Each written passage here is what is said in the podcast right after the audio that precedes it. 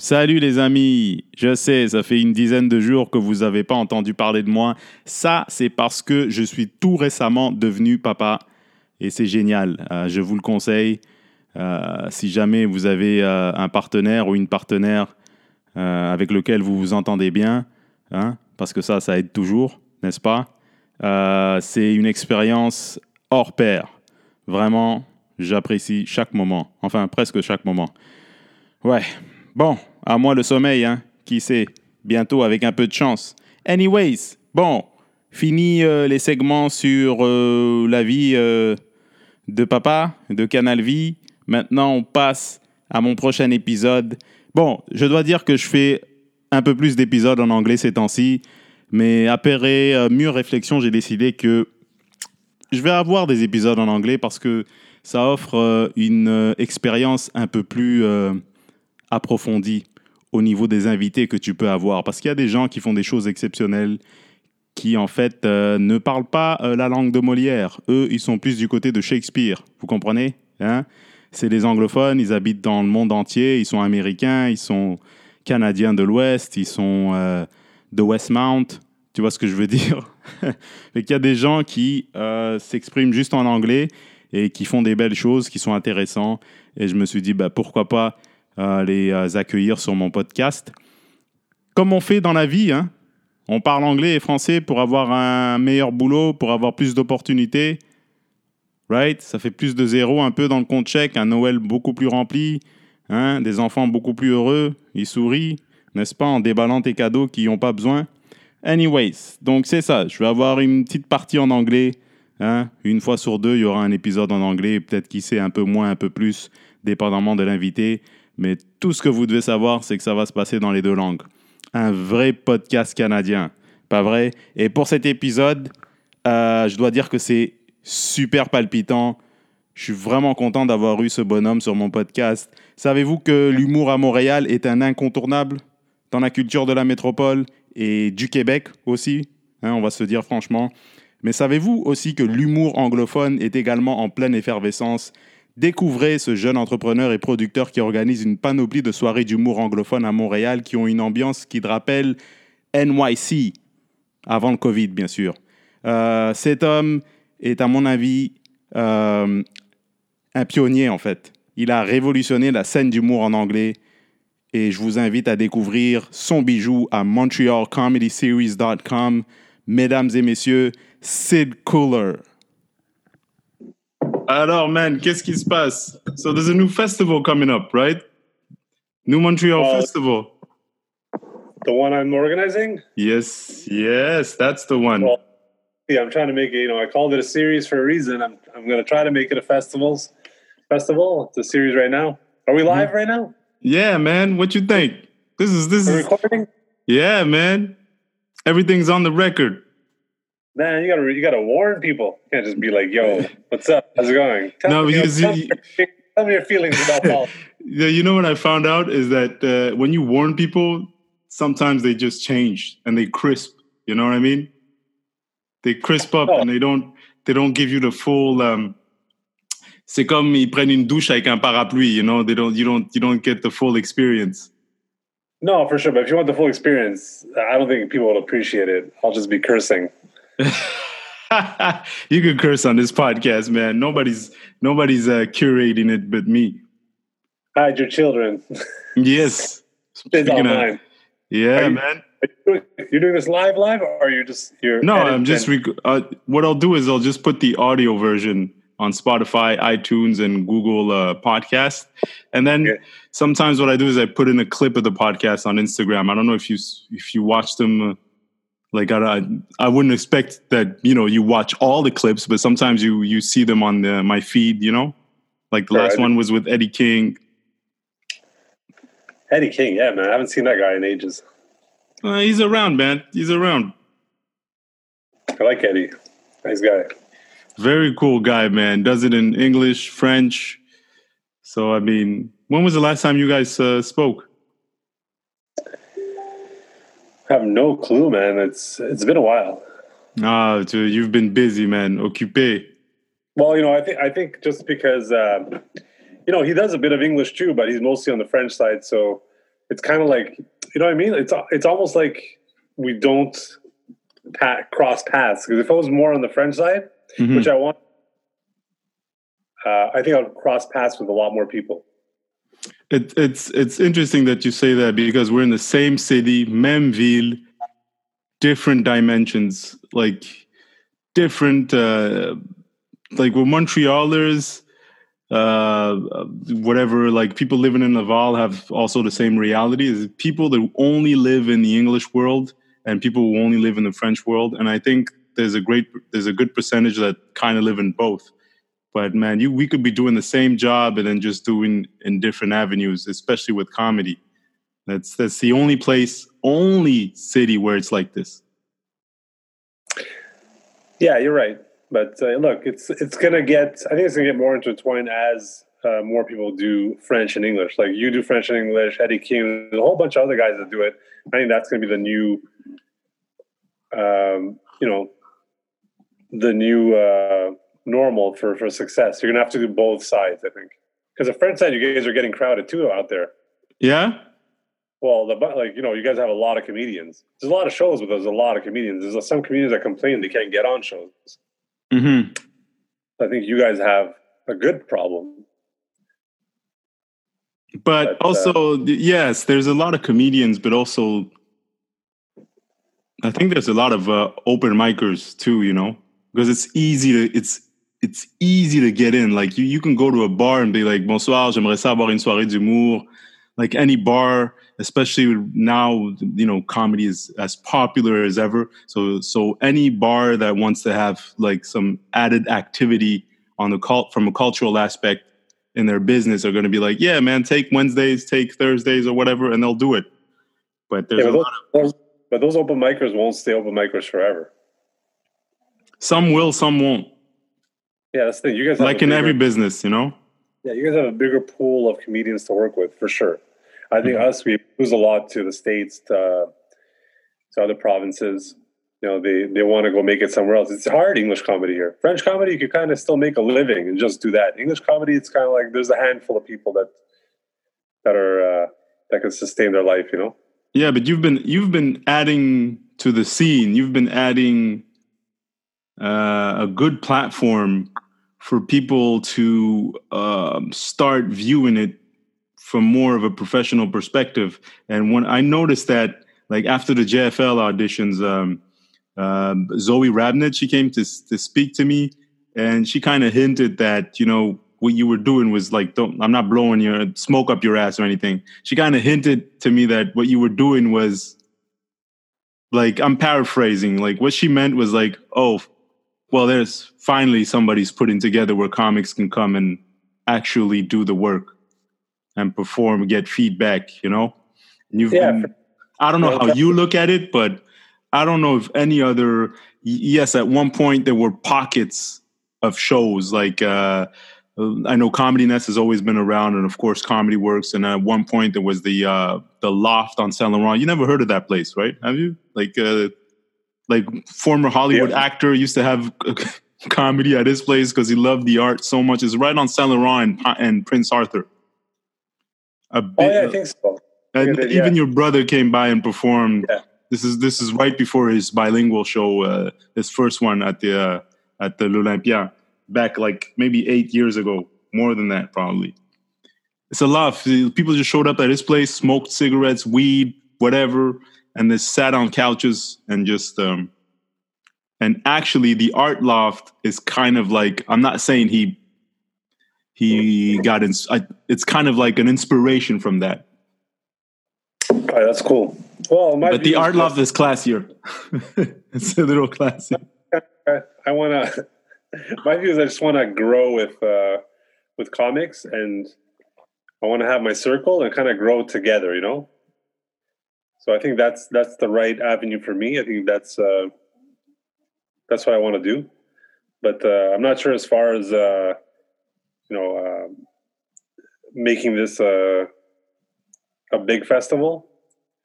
I'm not sure how people view it, but I'd like to keep it. Uh, I'd like to keep it a smaller size for now, so it's manageable, and then maybe one day we'll we'll get into uh, making it a bigger, something bigger. And do you see the potential in it? Like, do you see the potential for it to be bigger?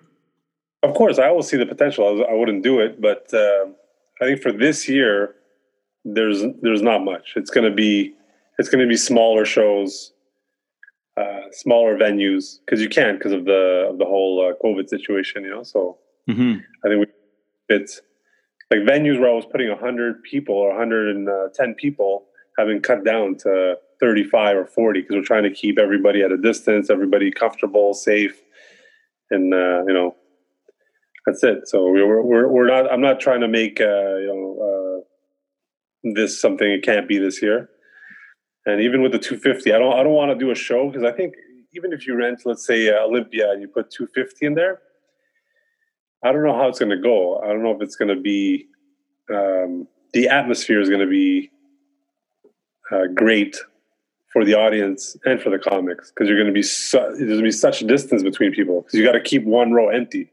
Mm. Not only one row, one row, and then six feet between the person that's you don't know next to you, and then the back row behind you is empty. So it's just going to be people spread out. Yeah, and you're killing you're killing the contag- contagion of the virus, but you're also killing the contagion of comedy because comedy is contagious. Yeah. That's okay. Some people pe- do that. Some do that on their own.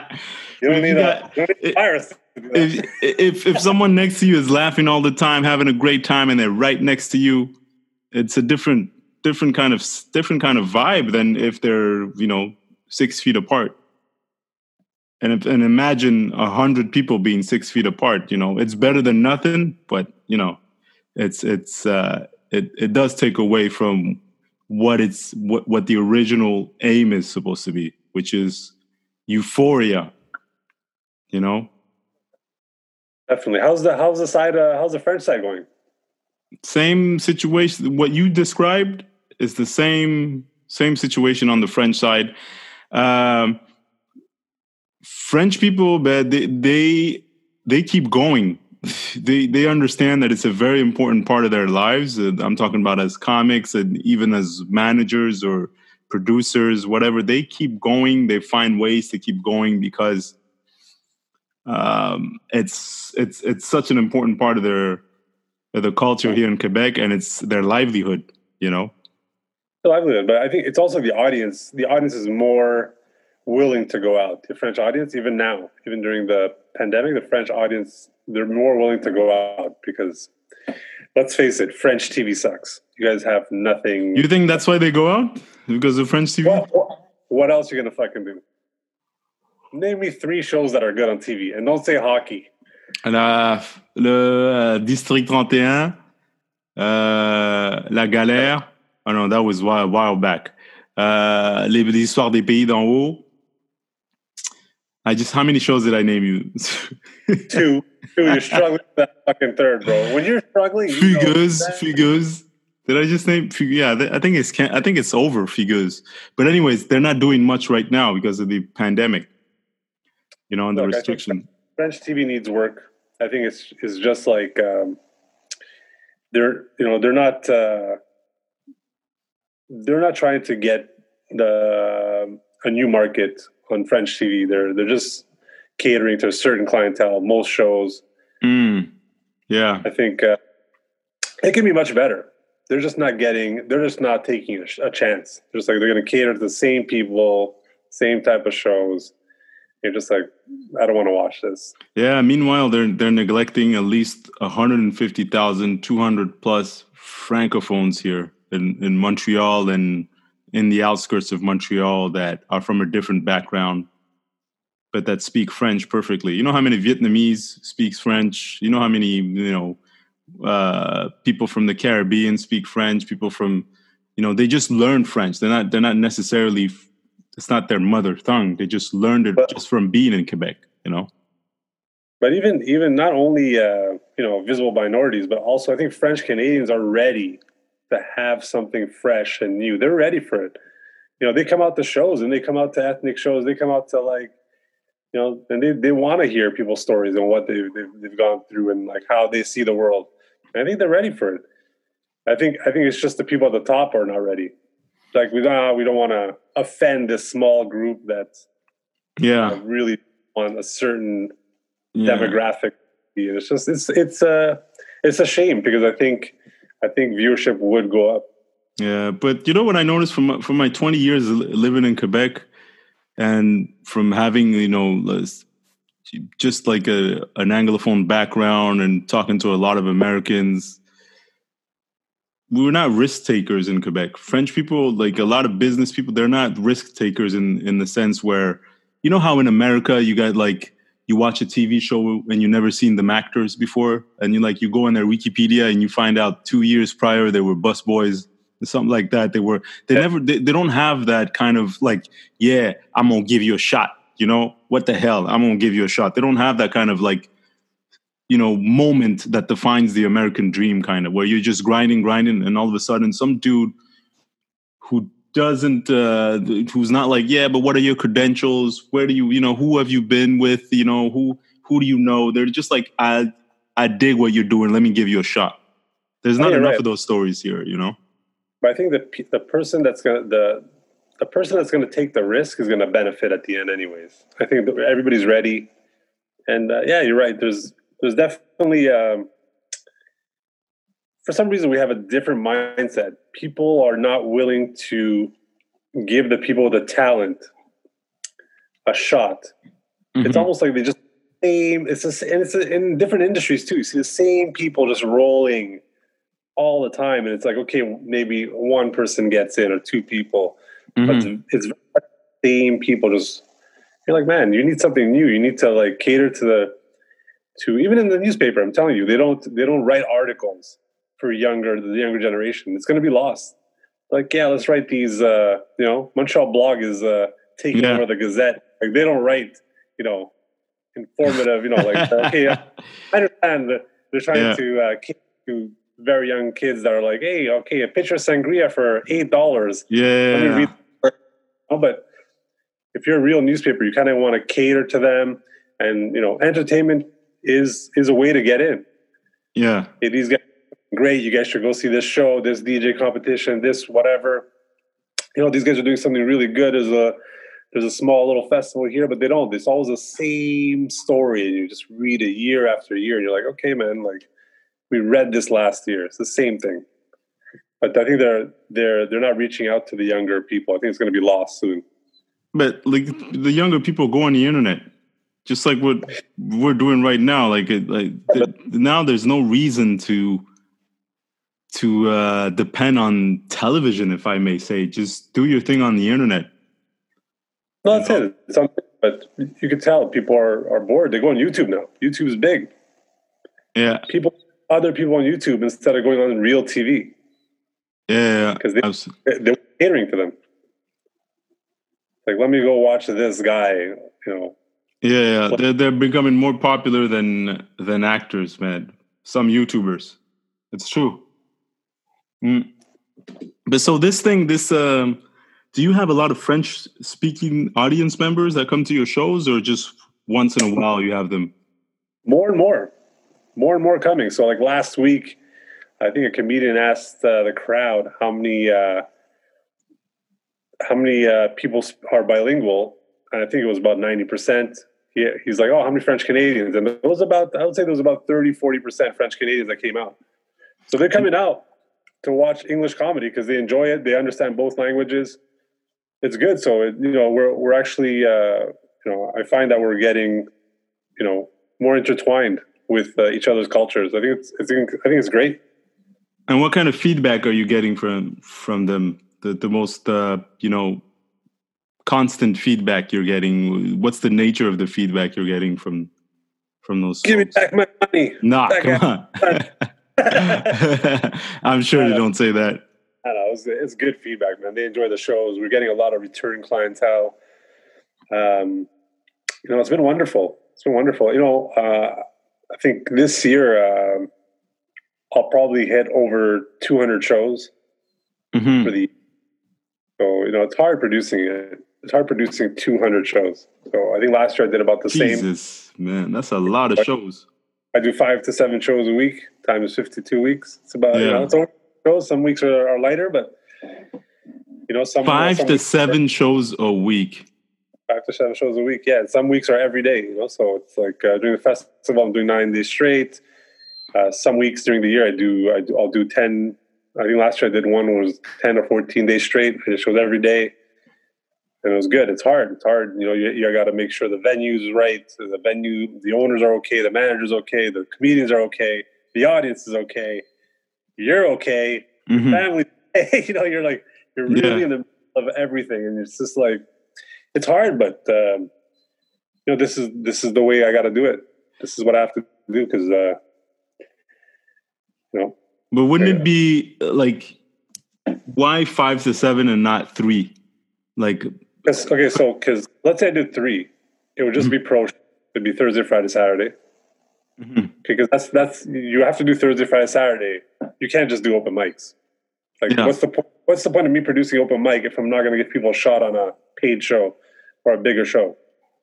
So you have to do the the, the paid shows. So you have to have one or two open mics during the week. So I do my open mics on Wednesday and Sunday, and that paid shows Thursday, Friday, Saturday, and then uh, sometimes long weekend Monday I'll do a show uh, during the fest. I got Tuesday, you know, so Monday. So it's gonna be uh, it's full, but you can't just do open mics because if you just produce open mics and you're a producer, there's there's nowhere for them to like. It's you know just yeah, I understand people want to practice, but I want them. I want to see them, and I want to be able to be like to grow with them. So I, if if they're gonna grow with me, I have to have them. And when they're ready, I got to have them on paid shows. So I got to see them at the open mic if they're ready, they get a paid spot. If not, they'll just keep doing the open mic till they're ready. And and when you say grow together, what, why is grow together important for you? Why not? I'm just asking a question. Why not having people come and go and be like, "Yo, man, give me a spot," and then I, I find that kind of I don't know. I, I've never been that type of person. So for me, it's like this. Let's say, um, let's say Bruno, you make it big. Okay, Mhm. you made it big. You're a millionaire, but I never put you on a show. And then I come at the end. I'm like, yo, Bruno, yo, uh, come do a spot on my show. Like you're already popular and shit. Like it's kind of weird. Like you know what I mean? Like I'm like, yeah, I feel what yeah. the fuck? What, what do I need you for? Like, what do you want? Man? And like, I've never did your show. Now you want me to come on your show? no, it's the same thing for. It's the same thing. For, Yo, It's the that's same that's that's what I tell people. I'm like, be careful how you even like the the new the the new uh, producers. They want to start. I said, be careful how you treat people. Be careful what you say and how you do it because you never know, man. Eight years down the road, you could be like, "Yo, man, I got I got something for you. Come help me out," and you're not going to hear from them. You know, it's it's be careful what you say and what you do. You know, just but it's the same thing for me. Let's say, like, I don't know, God willing, hopefully something big happens. I open a club, or like the festival blows up, or whatever. I go work for another festival, and the people that I grew grew with, that I seen grow and that are ready, I'll gladly, you know, try to get them on. Mhm. and that's that's the way I want to do it. I want to grow with people. I don't want to be like, uh, you know, just just. Uh, I call it, you know, I just want to use people. A mercenary. A mercenary. Yeah, you don't want to be a mercenary. Yeah, Bruno, remember me? yeah, yeah, come, come name on this. Yo, come on. It's, it's not fair. It's not right. And there's Yeah. a bunch of there's a bunch in the industry, and I understand it, but I don't respect it. Mhm. So, so you got to be like, I think you got to kind of grow together. You know, some people are different levels, and it's fine as long as they're getting. You know, uh, if you're at a certain level and you get paid for it, it's good. You know, if I can afford it, I'll, I'll pay you. I'll gladly pay you, and then uh, you know, that's what it is. Yeah, you've you always been straight, man. Always been straight, and always been uh, like I've never had a problem. It's oh, actually, man. When I'm in when I'm at one of your shows, at like pre-pandemic, because everybody's getting hard right now. Like you know, when it was full and people were coming out, man. This was me. Uh, this is one of the times where in English I felt like a professional comic. There's no difference. Per, perhaps the difference is actually more positive when you're. Uh, your venues are full here in Montreal than in a lot of cities in North America, you know, unless you have your own show and your own theater and the, and the popular comedy clubs. But from an independent standpoint, it was uh, it was uh, very impressive. But um, we try to make it as close to a comedy club as we can. Mm-hmm. I think getting there, we got to make maybe a couple of changes, but I think we're getting very close. So, it, you know, for me, it's a pleasure to work with uh, with venues, establish relationships with them, and uh, get the room set up right, uh, make the customers feel like it's almost like a real comedy club. And like I think we're very close at most of our venues. And what do you think is is missing? If you had to put your finger on it, if I, I would say the only thing you can't replicate is is um, but we have a different kind of system. So the only thing you can't because I find like a lot of the older clientele want to feel at home, and you can't establish that when they're traveling around to different venues. So we have like you know, let's say I have like five six venues I work with during the week, mm. and now we got to go here, now we got to go there. Whereas a venue has this, you know, it's just a set thing, and they go there, they know where to park, they know how to get upstairs, they know the guy at the door, they know their their waitress, you know, they're they're familiar with them. They feel valued when they have familiarity. They can, yeah, but, you know. But I think we're catering to a bit of the younger clientele, the ones that want adventure, they want a new venue, they want to see okay, what's this place? Oh my God, we got free indoor parking downtown at uh, Peroni's or we got we we're at the old port. Like this guy's always doing shows at different places, mm-hmm. it's, it's, more of an adventure, you know. So you come, you you see where we're at next, and we're always switching around. So I'm always trying to establish uh, new relationships with new venues, and it's just not about me. So you know, some some producers they just want to do shows. They're bring you know, there's nobody at the show. Mm-hmm. There's there's three audience members. You know, it's it's tough, but I try to I try to uh, show the owners the value in having comedy. So we try to actually get client like clients out. Uh, you know, they have to actually make some money to pay for the day's expenses, mm-hmm. staff, uh, you know, the day's rent, electricity, uh, all the overhead. You know, so we're we're, we're trying our best, trying our best to do that. It's it's you know, good that you have that eye, like to see it as a business. Most people, like when I like, especially right now, I still struggle with it. I just, you know, uh, want to do the work and the comedy, but it all we forget that it encompasses not just doing the work itself, like the jokes. It, it, it encompasses an environment also. It's still a business, you know. There's marketing, there's customer relations, there's you know the product, you know how you treat them after, just like any other business, you know. Oh yeah, there's a whole bunch of stuff. You know, there's all the back end, website design, if you know you know, if you're putting Facebook or social media ads, all that stuff, it adds up. Like there's a lot of money that people don't realize that's we put into this. So it's tough, you know, but also we try to, you know, like I said, we try to make it good for the venues because we want the venues, even if we leave, we want the venue to be happy with comedy. Mm. Like that down the line, they'll, they'll have another producer come in like, oh, comedy was good. Remember when we were making this much money? You know, and now we're getting a lot of the venues calling us because people are not going out to eat so they're like, hey, do you guys mind coming back and doing a show here? Because we're having trouble. We need kind of a cash flow. So we're trying to to get a few more shows in right now. So we're trying to to see where we could fit them in, what we could do for for them. And uh, you know, it's it, I'm I'm okay to help uh, during a tough time. You know, a lot of people are struggling right now. A lot of businesses. So we'll mm. see what happens.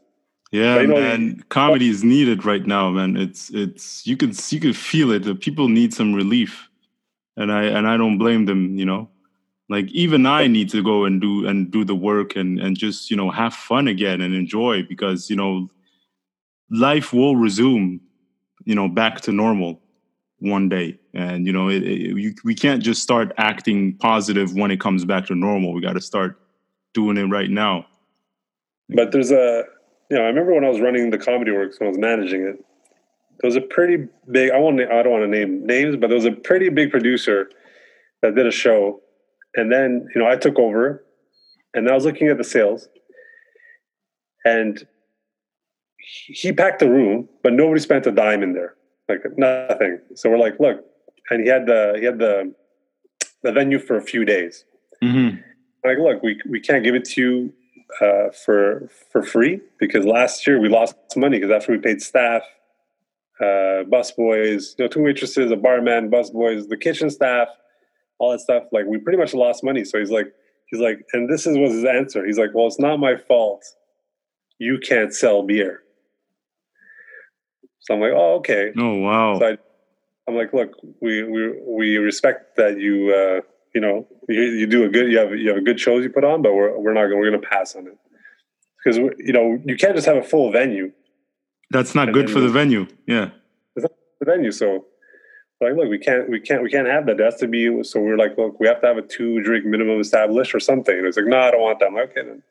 No, and then he did a show somewhere else, and it didn't go well. Mm. So you know, so, you gotta. So you gotta, people would come, they would pay, but they wouldn't buy anything from the bar. Yeah, because he didn't want us to put like a drink minimum because he would price his tickets too high. His, tic- his tickets were like for the show. I think his tickets were close to sixty bucks. So people were like, "I already spent Jesus. enough money." You know? Sixty yeah, so, bucks. Yeah, so it wasn't kind of they weren't really working with us. They were working for themselves.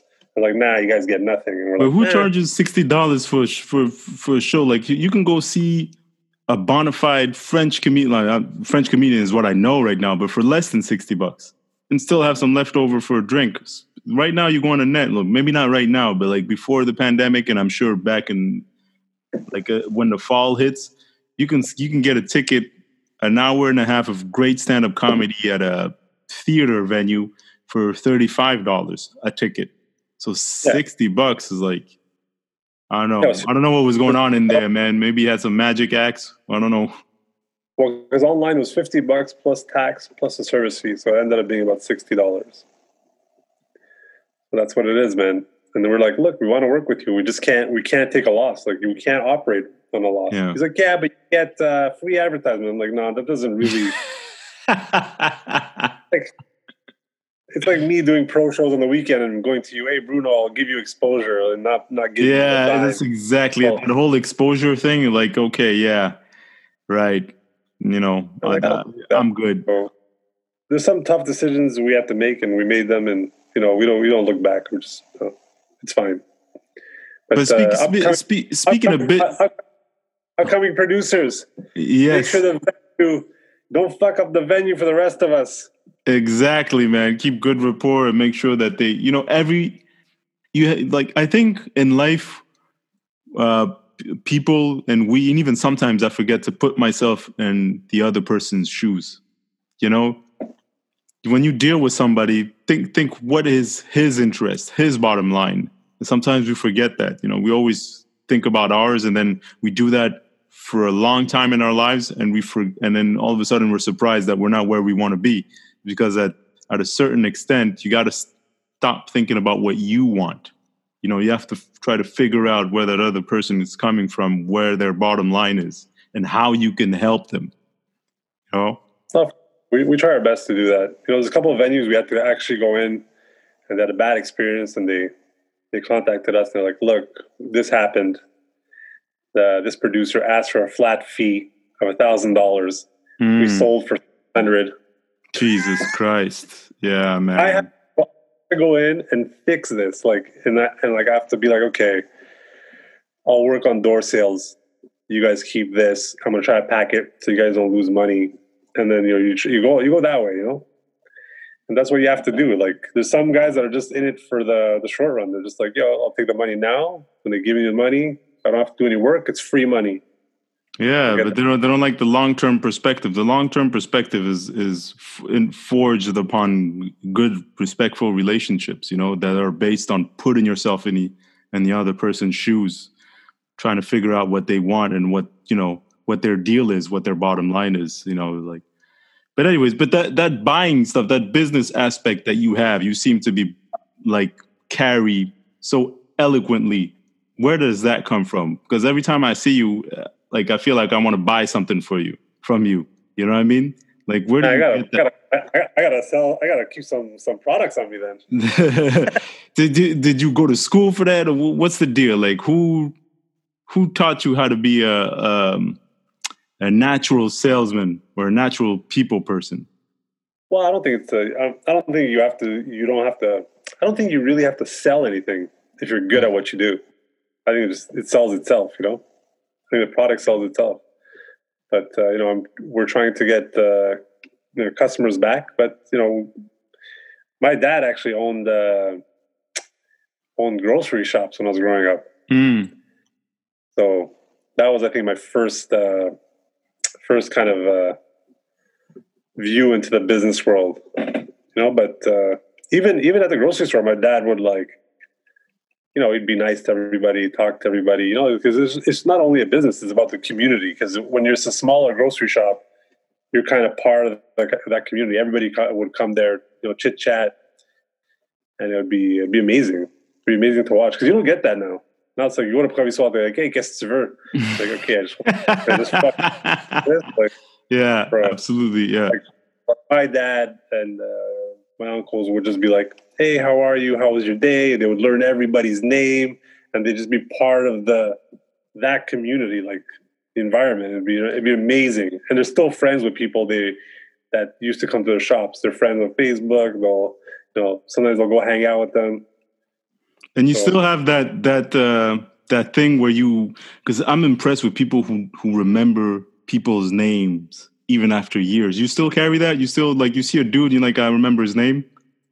Yeah, yeah. Most people. Some you know some people that are, are like you know I haven't seen this guy in 25 years. What's his name? What's his name? Getting that yeah, yeah, yeah.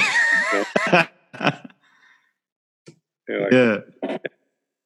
It's um, I don't know. It's it's it's good. I like, uh, but I, I think it's not. It's, it wouldn't be worth it if you don't if you don't connect with people either. Mm-hmm. No, let's say I, you every time you see me, Bruno, you you cringe. You're like, oh fuck, I gotta go see this guy, and I hate this guy. Mm. I want to work with him, but you come do it because you want the spot. I don't believe in that. Like, so some guys I don't even book on my shows because I hear I hear them like you know, so they they they've they've um, they've kind of made it clear they don't like me. But this is the thing: they they tell people they don't like you and you're a sack of shit or whatever it is, and it's for different reasons. It's nothing justified. There's like probably two guys, but then they come and ask you for a spot. What's up with that, Bruno? yeah, no, yeah, that I, because I mean, you you can have like it's a, it's in. Here's the thing: it's impossible to like everybody for various reasons. But if you want to do this job, it's like any other job, you know, like uh, like you're working in a customer service at Fido. You're on the phone, you know, you're talking to different, you know, um, customers or or distributors or whatever. You have to maintain some sort of professionalism that this this that separates your own self from you know the uniform that you wear when you're working. You know, but I, I don't I don't care if you don't like me, but there's no if you don't like me and you've made it clear and you've uh, you've said this in a public forum. Yeah, that's you, fucked up. That's effed up, man. That's effed okay. up. Oh, yeah. That and you're not you're not professional at all. You could bring a thousand people to the show, Bruno. I'd rather I'd rather just close up shop. I'd rather be poor. Just close the doors. Mm-hmm. Thank you. I would not look at it as a business thing. I'd just be like, look, I don't. Even if you bring a thousand people, I kind of don't want to work with you. So that's where I'm at, and people know that now, and they know where I stand when it comes to if if you're unprofessional, if you're really out of line, I, I just don't want to work with you. And I think and I think it goes a long way because not you know people get ready for the you know for the real world because you know I'm like at the bottom. So if you're going to audition for like I don't know JFL and you're just calling them all, you know, you're like, oh, I hate these people, and you're you're blowing that up out there, they will not put you on their shows. You know, they they expect a, a certain level of professionalism coming mm-hmm. from you. Mm-hmm. Yeah, man. It's Like, I mean, that's all. It's easy. Like with the internet now, it's easy to blow off steam and to you know name drop and name call. But for me, like it's when I see that happening, I'm like, uh, you know, not too long ago, uh, I, I, saw a comic uh, do an Instagram post, and and they they take the time to go in front of a camera and you know drop people's names. And when you do that, you you know you kind of tarnish that other person's character and therefore you kind of make make it more difficult for them to earn a living just because you don't agree with them or you have a beef with them you know? Unless that person walked into your home stole all your furniture there's no reason to do that shit. It, like like i just when i see that i can't believe it because it's it's already so hard being in business being an, an entrepreneur earning a living you know? Your name is almost is as is as important as your jokes or as your work in any other field where you know you yourself are your own boss you know it's like oh that's true that for me like, is yeah. non-negotiable yeah, even if I don't like somebody, you know, they don't like me, and they, you know, whatever they did, I won't go up to people and be like, "Yo, I don't like this guy. Don't hire him." I'll never, say that. I'll never say that because I know everybody needs to make a living. Everybody needs to, Yeah. you know, do thing and get hired, and you know, I'll never do that. But you know, there's a few comics out there that take shots at me, and it's fine. I, I hear about it after because it's a small community, and Very small. I think I think comedians don't realize that not everybody's your not every comedian's your friend either. You know, they're yeah. be like, yo, yeah, you know, it's like me going up to, uh, you know, it's like uh, me going up to producers, big producers, and be like, yo, Bruno sucks as a comic. like you Exactly. the pre- you're like, yo, and in the back of their mind, they're gonna be like, yeah, Bruno sucks as a comic. Like it's gonna always be there. Yeah. But you know, I don't think you'd appreciate it. So, you know, I, I try to work with, and that's why I try to build with a circle I trust. And the circle is getting bigger, and it's not like you're you're never going to get in. There's, it's it, it's a good circle. I'd, I'd say you know people are, mm, I say ninety nine percent, ninety nine point nine percent, amazing in the industry. hmm There's that point one that's uh, outspoken and that are Yeah. that just losing their minds. No, no, I know, man. But like, I mean, just keep doing what you're doing, man. Very. I'm looking forward to seeing you again. And every time you put on one of them shows, uh, I feel like a comic, and that's the most important thing. Yeah, well, you do well, man. You you know you earned you earned your spots. You do really well at the shows. It's not like you come and bomb, and I'm like, yeah, Bruno, come back next week. You're like, I you actually No. very very well. I try to work. I try to work on my stuff. Like I, I'm not perfect, but because the, the, the, there has been a few years where I've been very, very lazy, procrastinating, and it really uh, impeded my ability to move forward with what I wanted to do. But now I'm like, listen, if people work in the sun eight hours a day building shit that is not theirs and construction, you could, you know, spend a few hours a day just writing and rehearsing what you're going to do this night. And it's, it really, it brought my game up tenfold.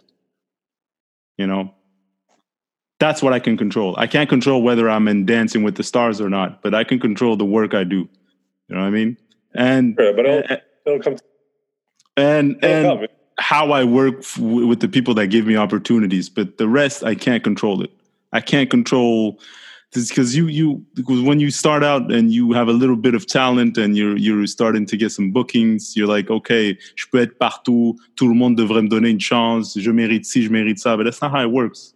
Some people they just they're not going to want to work with you for uh, various reasons you can't put your finger on, and you shouldn't waste your time trying to figure that why figure out why you know But uh, you know, yeah, but that's it. It's because you know the the a lot of people want to, and like I said before, a lot of people want to work with people that are already established, which is you know, what what would you need them for when you've already made it? I mean, like you got. I like I, lo- I, lo- I love the idea of growing together. Like to me, it makes the the perfect amount of sense. It's like you know we're all going to help each other. You know, there's certain communities that do that in the world. We're all going to help each other. You know, you have this business, I will buy this from you. You you you know you uh, you'll you'll pass it on. It's it's great. I think that's the way it should be. Mhm. Instead of just looking out for for yourself, you know. yeah man in any industry in any and right now is the time because people have time you know so we don't know when real life is going to go back to normal at 100% but you know hopefully we could take some lessons out of this break that we have that you know just think more about other people instead of the car that you want or the house that you want you know think about you know building meaningful relationship through your work or your, through your family that's what really kicked in for me in the last three months and so far so good Yeah, man. Congrats on the baby. Uh, Thanks, am I the man. Am I the first one on the podcast to say this? Yeah, no, no, you're like the third one. But hey, man, I'll take them. I'll take the congrats. but uh, let let me know where, like, where can people find uh, the venues that you work, like that you have the comedy shows. Um, so the re- website is mtlcomedyclub.com. mtlcomedyclub.com. And then the um, the comedy series is montrealcomedyseries.com. You can also um, Uh, get it at mtlcomedyseries.com. hmm But I've also connected all the other cities because I, I took all the URLs of all the other cities because I want I want to get there. You know, there's some guy that's like, you know, I should do a Toronto comedy. I already have it. Toronto comedy series, That's Ottawa smart. series, Vancouver comedy series, New York comedy series. I have it all. I have it all. So whoever's listening to it, I have it all, motherfuckers. So MontrealComedySeries.com. That's uh, a seven-day series, right? No, it's gonna be. uh It's gonna be. uh Hold on one second. Still there? Yeah, still there. It's gonna be about uh, nine days right now. We might add another day. It Cool. might be might be ten days. hmm But eventually, I like to branch out to other cities. I think that's That's why you got the other domain names. that should be the goal, man. I think that should be the the goal. Eventually, make it into a bigger thing, hopefully. But but that's going to require. And I'm just thinking about it, like you know, like when you see just doing it in your own city, that's cool. Like you know, it's like a yeah. it's man. When you think about doing it across other cities, it's a it's a tougher it's a tougher thing. I think I'm just gonna I'm gonna have to Hey, Ottawa's right there, man. You you don't have to go to Vancouver right away. Ottawa is right there. Yeah, Ottawa, Toronto, very Mm. near New York. You know, I have contacts in all those cities. So, know, but I also want to take. Uh, I want to try my hand at French, uh, producing French shows, hmm which I think I could, I could probably do. Oh, you can do. There's no problem. There's no probability you can do, and you know it's it's it's people are longing for it, and you don't have to worry about the demand. The demand is there. They're longing for it. You'll be all right. Yeah, I'm looking forward to trying my hand at a French show. I think that'd be fun. It's completely. It, it, it's all. It's it's it's kind of the same, but not really. It's very different. it's very different. You, you're gonna have comics who show up on time. They're gonna be rehearsing in the green room. They're gonna be like it's. You're just adding to the to the already vibrant professional community. Not that the English scene is not professional. They have you know, especially with what you're doing right now, is very professional. I find, but like from the French uh, French uh, scene, they're very very, uh, on the most part, very professional you'll be like, wow, this dude is 30 minutes early. this dude, you know, he's rehearsing. I can't talk to him. He's like, you know? I remember that from uh, working with uh, Abba and Preach in the bilingual show. Yeah.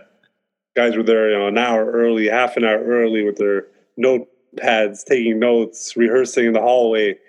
It was uh, it's good to see. I, there's a couple of comics on the English side that do that too, but you guys were. It was like, you know, you could tell it was very like that's the way they work. And then you have the comics on the French side that were just, ah, je vais faire uh, cinq shows ce soir. You're like, what the fuck? I, I have trouble getting my ass to one show. This guy's running to five shows. And he'll just come in, do his thing, walk off stage, get paid, and then walk out and just be like, okay, I gotta go, bye. And you're just like, okay, see ya. yeah, man. Nice Yeah. seeing you. That's how vibrant it, it, it was. And hopefully that it will be back. Uh, uh, I think well from the producers I speak to on the French side, nothing's changed. It's gotten better from what I hear. mm. What do you More mean? and more. Like I hear a couple of uh, shows where they're adding shows, so it's not like they pack one show, but like they'll do one show, but like uh, the late show on a Tuesday, just because Okay. the first one full. All right. Yeah. Yeah. I noticed at L'Abreuvoir they started doing that. So, you know, and a couple of other venues too, but I can't I can't think of them off the top of my head right now. But yeah, because there's only 50 people, probably even like probably like 40, they'll do a show at seven and one at uh, at 8:30. Yeah, the English side is completely different. You got to beg people to come out. Please come out. So- soon you won't, bro. Keep doing what you're doing, and soon you won't. I think I'm gonna. I think I'm gonna stay in and watch Golden Girls. Like because I think on the side they're so accustomed to they're accustomed to watching to staying home watching Netflix whatever it is. But you guys have a good thing going. Yeah, man. If you like need anything, just let me know, man. You know I'm uh, a Facebook message away, phone call away, or at one of your shows away, man. Well, you're aren't you booked for an upcoming show? Yeah, tomorrow. I'll see you tomorrow for sure, in person with my mask on. There you go. All right. Man, I'm, I very much appreciate the time you gave to this podcast. Uh, it's appreciated, Sid. And I'm just going to remind people one more time it's mtlcomedy.com, right? That's mtlcomedyclub.com Mhm. or uh, montrealcomedyseries.com or MTL All right. series. They all, go, they, all, they all reroute you to the same place, anyways. Perfect, man. Thanks. So, Thanks, Bruno. hey, man, I'll see you tomorrow. All right, man. See you there. All right, take care.